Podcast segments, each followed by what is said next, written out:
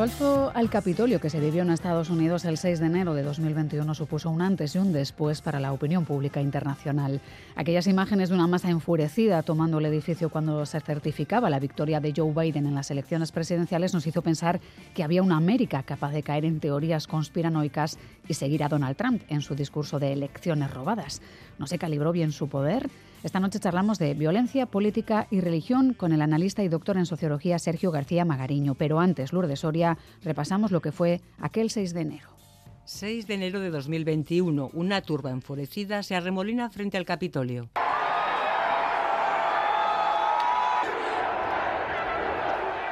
Son miles de seguidores de Trump que no aceptan su derrota en las urnas. La policía no puede contenerles y a la fuerza asaltan el edificio rompiendo puertas y ventanas. En ese momento se estaba celebrando la sesión que debía confirmar el nombramiento de Joe Biden como presidente del país. Con los exaltados campando a sus anchas por los pasillos y vestíbulos del Capitolio, el edificio se cerró de emergencia, se evacuó a los legisladores e intervino la Guardia Nacional. Seis horas después se restableció el orden. El asalto, cuyas imágenes por lo insólito de la situación dieron la vuelta al mundo, terminó con decenas de arrestados y cuatro asaltantes y un policía muertos. Ya de madrugada y confirmada la victoria de Biden, el vicepresidente saliente, Mike Penn, condenaba lo sucedido y hablaba del triunfo de la democracia. La mecha del asalto la había encendido ese mismo día Donald Trump. Convencido de que había habido fraude electoral, llamaba a los suyos a no permitir un presidente ilegítimo.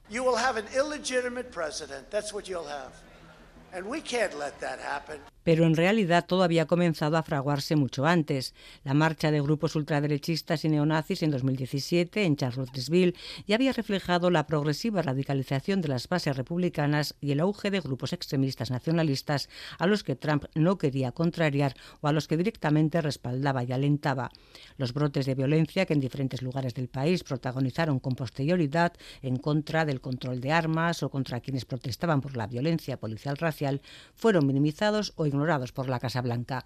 Así que muchos analistas coinciden en señalar que estos grupos, y aquí caben los de la extrema derecha, neoreaccionarios, ultramachistas, conspiracionistas, existían antes de Trump, pero fue Trump quien los ha blanqueado como actores políticos legítimos que a su vez han mostrado desde entonces una gran actividad en blogs, podcasts, foros, redes sociales y algunos medios para extender sus mensajes. Si meses antes del asalto en Washington el FBI advertía de que los extremistas motivados por razones raciales y étnicas se habían convertido en la principal fuente de amenaza terrorista y asesinatos nacionales en Estados Unidos, cabe preguntarse, dos años después, si con Trump fuera de la Casa Blanca siguen siendo una amenaza, un motivo de alarma dentro y fuera del país. Sergio García Magariños, doctor en sociología y profesor investigador de la Universidad Pública de Navarra, es especialista en analizar la radicalización violenta de inspiración religiosa, algo que plasma en su libro Violencia, Política y Religión. Sergio Gabón, muy buenas noches. Gabón, un placer estar aquí contigo y con quienes nos escuchan. ¿Asaltos como aquel siguen siendo un motivo de alarma a día de hoy? Sin duda, la situación en Estados Unidos ha cambiado muy poco. Y de hecho, antes de la, del asalto al Capitolio y antes incluso de los signos que, podemos ver más claramente en el 2016, ya había una amenaza latente que venía fraguándose mucho tiempo atrás, como después me gustaría compartir con, contigo.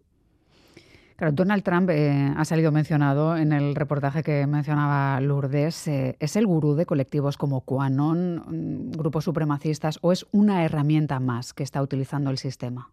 Mire, yo creo que el elemento clave aquí es un movimiento que, surge durante el mandato de Obama, que es el MEGA Movement, que le llaman, Make America Great Again. Hagamos de Estados Unidos una gran potencia de nuevo.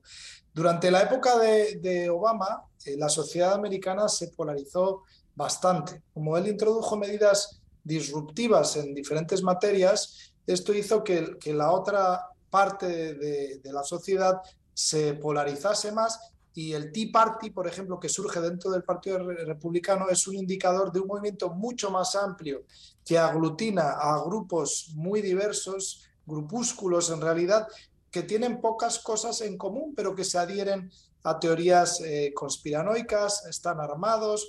Entonces, incluso podríamos decir que el, que el canon que mencionábamos también es simplemente un submovimiento dentro del Make America Great Again. Y hay grupos, por ejemplo, por ser más específicos, está el Ku Klux Klan, por ejemplo, grupos neo-Ku Klux Klan están allá, los Proud Boys, las milicias antigubernamentales, que son grupos que existían antes todavía y que lo que plantean es que el gobierno, el Estado, sobre todo eh, azuzado por el Partido Demócrata, quiere acabar con la ciudadanía y lo que hacen es armarse hasta los dientes para defenderse. ¿Qué ocurre? Algunos de estos grupos, como los Proud Boys, son considerados grupos terroristas por, Canadá y en Estados Unidos son, son legales porque la primera y la segunda enmienda de la Constitución blinda la libertad de expresión y blinda, por otro lado, el derecho aportar armas. Así que cuando la sociedad se polariza por un lado y existen estos grupos que plantean el uso de la violencia con ciertos fines políticos, tenemos una bomba de relojería bastante peligrosa. Hmm que, ayudó a, crear, porque ya existían, eh, como decía Sergio Donald Trump, blanqueando un poco algunos grupos, ¿no? Porque le vimos con los Proud, Boys, por ejemplo, ¿no? Que en campaña. él, hablaba de ellos abiertamente, pero realmente Donald Trump yo diría que ni es el gurú del movimiento, ni tampoco es un títere.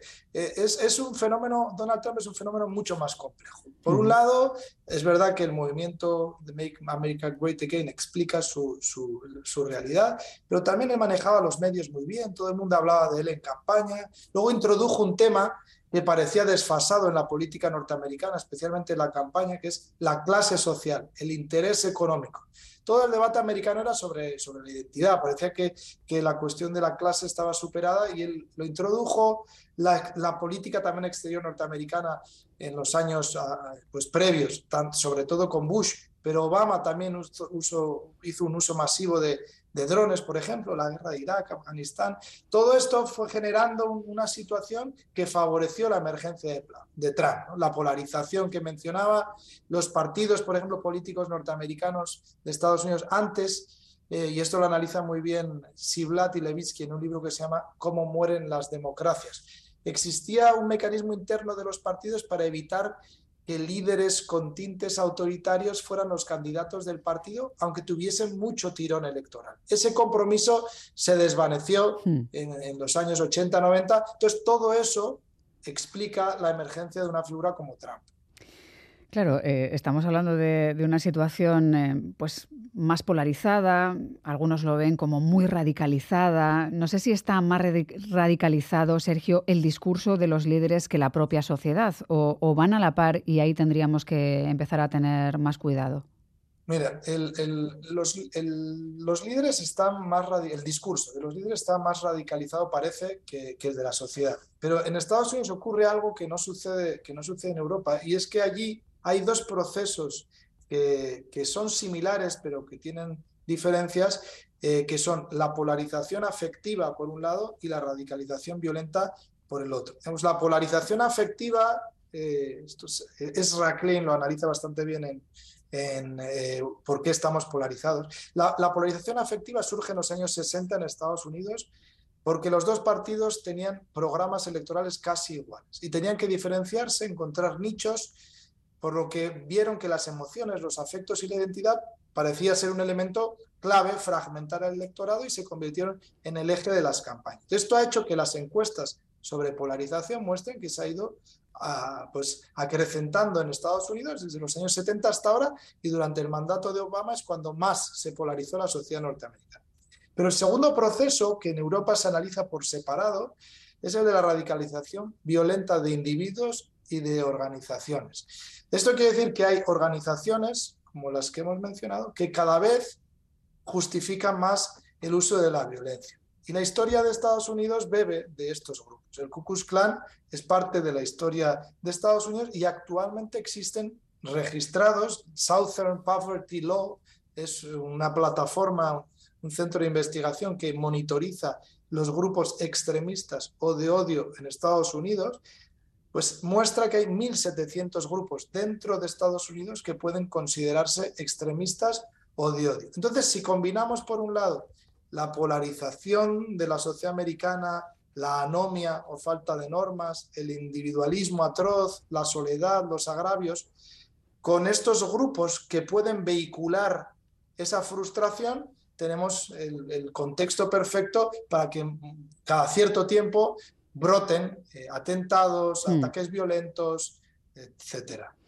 Eh, Sergio, es, eh, no sé si 1.700 a los especialistas os parece preocupante como número de grupos extremistas o, de odio, pero así sin saber demasiado sí lo parece. Y me gustaría saber, no sé si está calculado, pero sí quisiera saber cuál es la influencia de la religión en la política de los Estados Unidos y si hay una radicalización de corte religioso también allí. Mire, eh, por un lado Estados Unidos es, un país muy curioso, porque por un lado es el país que a veces uno dice que es más moderno, uno de los primeros que se modernizó, pero allí no hubo la, secularización como la entendemos aquí. La, secularización tiene que ver con tres, cuatro procesos. Por un lado es que sociedades que son... Eh, donde la religión, la política, la economía funcionan de manera conjunta en las sociedades tradicionales, se empiezan a diferenciar. Y la política, por un lado, la economía, la religión, la cultura, se convierten en esferas con sus propias lógicas. eso es un subproceso relacionado con la secularización. Un segundo subproceso tiene que ver con el reemplazo del pensamiento mágico, mítico, eh, por la racionalización y el dominio del pensamiento científico técnico. Un segundo eh, subproceso. Y el tercero tiene que ver con la deslealtad eh, de la sociedad con respecto a las instituciones religiosas y el abandono de las creencias. Bueno, pues en Estados Unidos no ha habido este tercer subproceso. De hecho, la sociedad americana sigue teniendo una adhesión a las instituciones religiosas y sobre todo se declara en las encuestas sobre religiosidad altamente eh, religiosa. Ahora, no, yo no diría que habría una radicalización religiosa, lo que existen son algunos de estos grupos extremistas que son de ideología eh, podríamos decir, de extrema derecha cristiana. Están inspirados en el cristianismo. También existen algunos, pocos, poquitos, que son, por ejemplo, la nación islámica, que le llaman, que podría ser una suerte de, grupos islamistas, pero también hay grupos supremacistas. Entonces, la religión juega un papel muy importante en Estados Unidos, por resumir. Y segundo, hay algunos de estos grupos eh, que son de inspiración religiosa, especialmente de extrema derecha eh, cristiana, y el Partido Republicano en particular está extendiendo un poco el brazo, como ha ocurrido eh, en Brasil, hacia los movimientos cristianos fundamentalistas evangelistas. Por lo tanto, bueno, hay una influencia, aunque no sea determinante, sin duda. La tecnología, no sé si para algunos eh, tienes la sensación de que se ha convertido en una nueva religión eh, y, me gustaría hablar aquí también de la construcción de relatos mesiánicos. No sé si encajaría en estos parámetros el mesianismo de Silicon Valley, del que también hablas en el capítulo 5 de, este libro, Violencia, Política y Religión. Queremos hacer del mundo un mundo mejor, es un poco el eslogan que han mantenido. me gustaría que escucháramos un reportaje de ABC News, es un fragmento del año 81, en el que se presentaba al mundo a un joven muy muy joven y brillante Steve Jobs. Like many young Californians, Stephen Jobs has a penchant for the Western casual and a love of the scenic outdoors. And in the Silicon Valley, Jobs is the classic example of the computer industry's philosophy, which says, take a chance, you've got nothing to lose.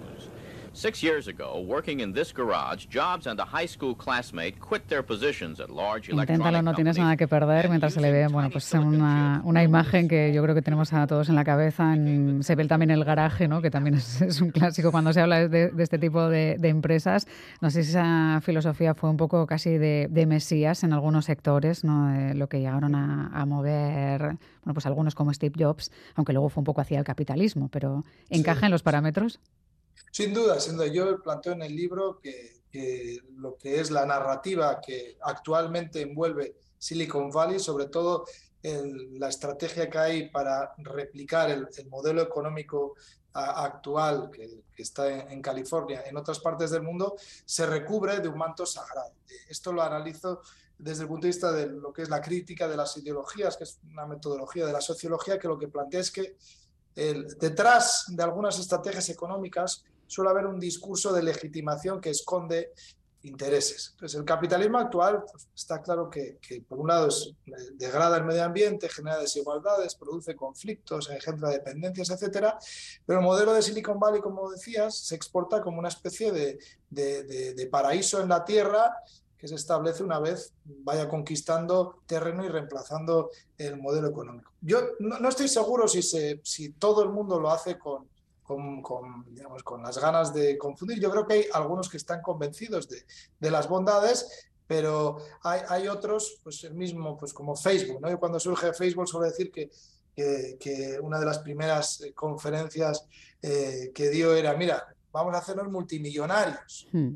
Entonces, ¿por qué? Porque a través de, una red en la que la gente voluntariamente eh, deposita sus, sus, datos, puedes vender esos datos a las empresas y ya no tienes que hacer grupos focales, grupos de discusión, sino que ya tienes todo perfecto para hacer campañas de marketing perfectamente dirigidas a grupos cuyas características conoces con muchísimo detalle. Claro, tampoco sería igual, supongo, Sergio, corrígeme si me equivoco, figuras como Steve Jobs o Bill Gates, eh, que Zuckerberg, ya lo decías tú, que ya fue evolucionando más eh, directamente hacia un modelo que quizás encaje mejor con el mundo de las criptomonedas de hoy en día. No sé si todos ellos renegarían o no de figuras como Elon Musk, por ejemplo, ¿no? No sé, yo, yo lo, que, lo que se observa en, es que hay como diferentes etapas. Uno piensa en Silicon Valley por lo menos hay eh, cuatro etapas eh, diferenciadas. Hay una primera etapa que tiene que ver con Stanford, universidades de Stanford y la idea de garaje empresa, que es la primera, primera generación, que buscaba lo mismo, hacerse ricos en realidad, pero, pero bueno, eh, está el mito de que en un garaje construyes algo, han sido pues puntuales, ¿no? es algo que se haya expandido, pero sí unos cuantos que se han vuelto muy famosos. Luego hay una segunda ola que, que, tiene que ver con la informática, la explotación de la informática, una tercera ola que tiene que ver con las redes, los buscadores y la construcción de autopistas de datos, esto lo explotó Clinton mucho y es cuando surge pues Google, PayPal, mm. Amazon. Y actualmente estamos en otro momento que tiene que ver más con, con, la economía cognitiva, la ciencia de datos, los rastreos. Pero yo yo veo una unidad subyacente en las cuatro fases. No es que Steve Jobs fuera extraordinario y Musk es la esencia de la maldad, sino que todos ellos más o menos comparten la misma filosofía, pero según ha ido evolucionando la industria y las posibilidades, pues han adoptado una forma u otra. No sé si San Francisco ha sido siempre tierra de pioneros o, o, al menos en algún momento alguien supo ver la capacidad de atraer ese tipo de talento, ¿no? Sí, parece que, sí, que San Francisco, pues ahí en, California, cerca de, Nevada, Las Vegas, es una zona especial, ¿no? Ha sido la, puerta de Golden Gate, fue la puerta del oro de los buscadores de oro. Después, en el 68, pues la cuna de los movimientos contraculturales, los hippies. Eh, el arte emerge allá, las drogas y el LSD. Incluso se genera ya una especie de, filosofía opuesta al capitalismo eh, que dice que, bueno, que en California somos eh, eh, cooperativos, no, no queremos competir. Surjan los deportes californianos, la escalada, el surf, el, skate, etcétera. Pero yo al final la, contradicción de la cultura americana, que tiene, que tiene las, dos, las dos cosas. También está ya la industria tecnomilitar, está concentrada, también es un centro de, producción agrícola eh, masiva, está Hollywood. Y curiosamente cerquita ahora está la zona donde se hacen las pruebas nucleares, han tirado allá más bombas nucleares que las de Hiroshima y, Nagasaki. Eh, desde ahí es donde se pilotan los drones, los drones que operan en todo el mundo rompiendo las reglas internacionales se pilotan de una zona cercana, no es, no en realidad es en, en, en Nevada. Esto Joseba Zulaika eh, lo ha analizado muy bien en un libro reciente que se llama La, Muerte en Las Vegas. Pero también hay movimientos contra los drones, es donde aparecen los extraterrestres supuestamente, se rodan películas de extraterrestres. Entonces es una zona especial, ha sido una zona especial de siempre y ahora mismo pues le rodea todo, todo este halo de, ir en contra de los valores norteamericanos, pero que yo creo que encarna perfectamente los valores norteamericanos, lo que pasa es que son unos valores contradictorios. Son contradictorios, desde luego. No sé si en todo caso ponen en peligro la democracia, como insinúa el propio Joe Biden últimamente. Este es un tema complicado porque, o sea, por un lado, eh, el análisis que hicieron Siblat y Levitsky, que he mencionado en cómo mueren las democracias, eh, lo que indica es que en Estados Unidos se dan las condiciones para un deterioro democrático. hay dos grandes procesos en marcha que ellos identifican. Uno es el acuerdo entre los partidos para no usar eh, las instituciones cuando llegan al poder como herramienta para promover los intereses partidistas. Ese era un, compromiso de la democracia. Y un segundo compromiso, el simplemente respetar al contrincante como adversario legítimo. Cuando eso desaparece y, y se introduce el elemento que mencioné antes de mecanismo de control del interno de los partidos para que no haya eh, candidatos eh, con tintes autoritarios, se producen deterioros democráticos. Ellos lo analizan la segunda mitad del siglo XX, sobre todo en, Latinoamérica. ¿Qué ocurre? Que al mismo tiempo Estados Unidos es la democracia más larga que existe. Ha estado ininterrumpidamente con una, una, guerra civil, pero eh, ha sido una democracia, no ha habido cambios. Entonces, por un lado, hay indicios muy claros de que puede haber un deterioro democrático, pero por el otro lado la fortaleza del sistema democrático parece superior por lo menos a los otros sistemas democráticos que tenemos en el mundo. Y, quizá esto es debido a ese mecanismo de, de, check and balances, de sistema de control que tienen división de las instituciones para evitar que cuando alguna de ellas toma mucha fuerza, pues las otras hagan de contrapeso. Por eso mm. digo que es una pregunta eh, difícil. Sí. Vamos a poner la mirada, si te parece, Sergio, en otro lugar donde la situación eh, en muchos momentos ha sido difícil o sigue siendo a día de hoy. Me gustaría hablar de cómo surgió el Daesh o el ISIS, de cómo son impulsados en determinados momentos. Hace solo unos días charlábamos en este espacio con el corresponsal en zonas de conflicto Marmar Ginedas. Él fue secuestrado unos días después de entrar en Siria por el Estado Islámico y ahora, diez años después, se pregunta cómo surgió aquel Estado Islámico y a dónde se fue los Beatles, de los secuestradores, de los ejecutores de secuestros. ¿De dónde vino este Estado Islámico y a dónde fue? Que es una pregunta además que es una, es una frase que sale de un imán al que entrevisto en un campo de, en un campo de refugiados y que me dice, nosotros no tenemos nada que ver con este Estado Islámico, eh, no tienen nuestra moral, no son musulmanes. No, este Estado Islámico no sabemos de dónde vino ni a dónde fue. Es una de las preguntas en las que Mark espera dar respuesta en el documental que sirvió como excusa perfecta para nuestra charla, un documental llamado Regreso a Raqqa que puede verse en cines.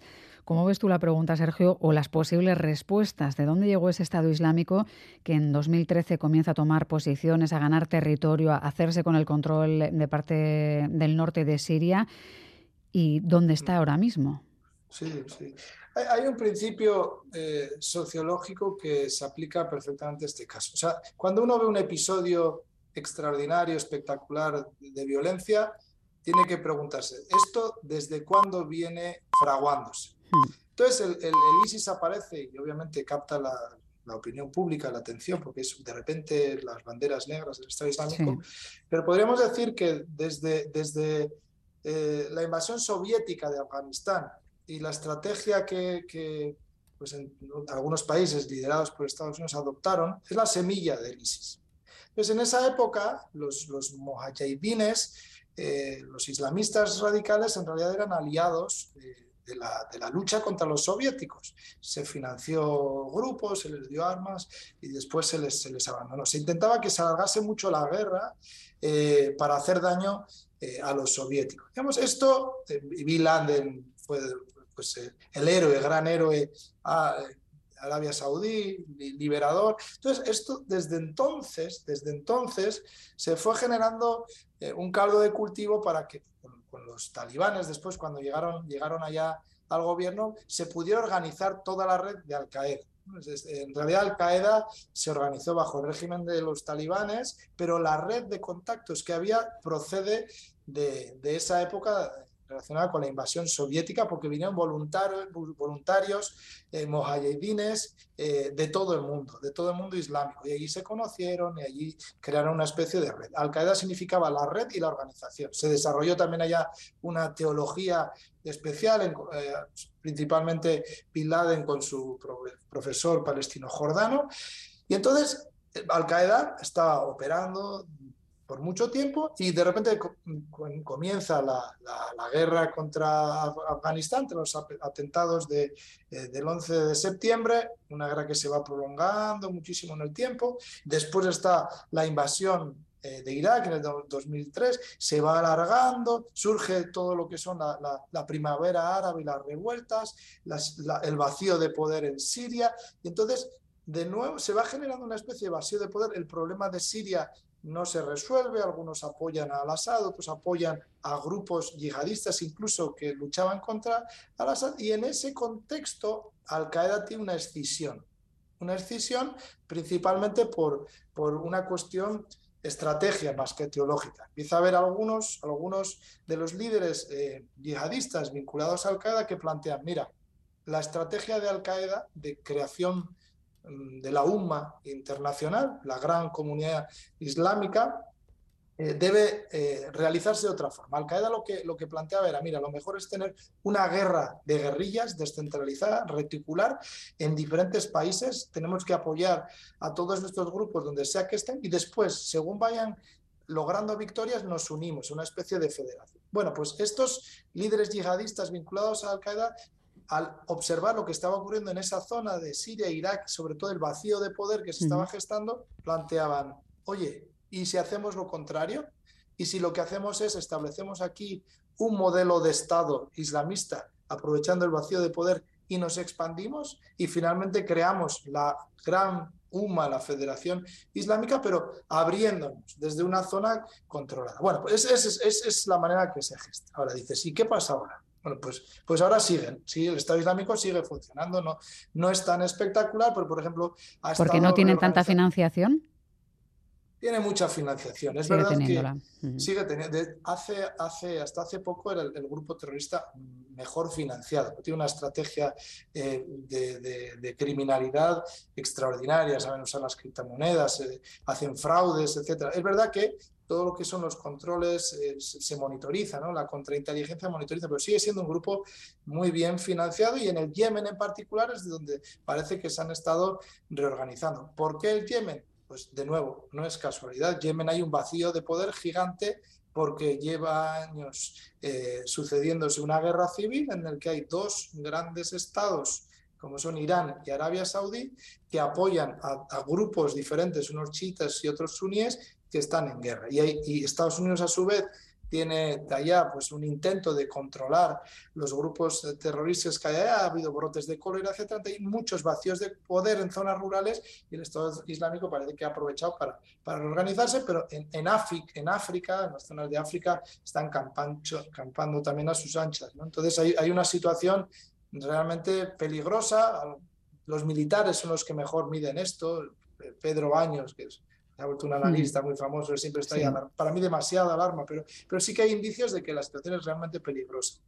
Y claro, estamos en una situación en la que estamos muy pendientes de lo que ocurre en la frontera más al este de Europa con esa guerra entre Rusia y Ucrania. Probablemente estemos dejando de lado muchos de los problemas de África y esto tal vez vuelva a estallarnos eh, en no mucho tiempo.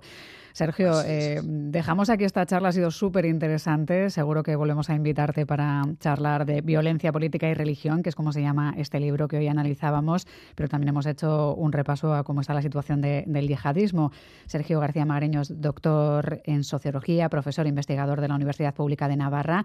Muchísimas gracias por explicar esa radicalización violenta de inspiración religiosa que se produce en algunos lugares. Quienes eh, queráis saber más, ya sabéis el libro, Violencia, Política y Religión. Sergio, un, abrazo y muchísimas gracias. Muchas gracias a ti, además, por una entrevista tan sosegada, con preguntas tan agudas que han permitido, creo, abordar el tema con bastante profundidad. Pues muchísimas gracias. Gracias. ¿eh? gracias a ti, Sergio. Un abrazo. Otro, otro. Encantado. Saludos.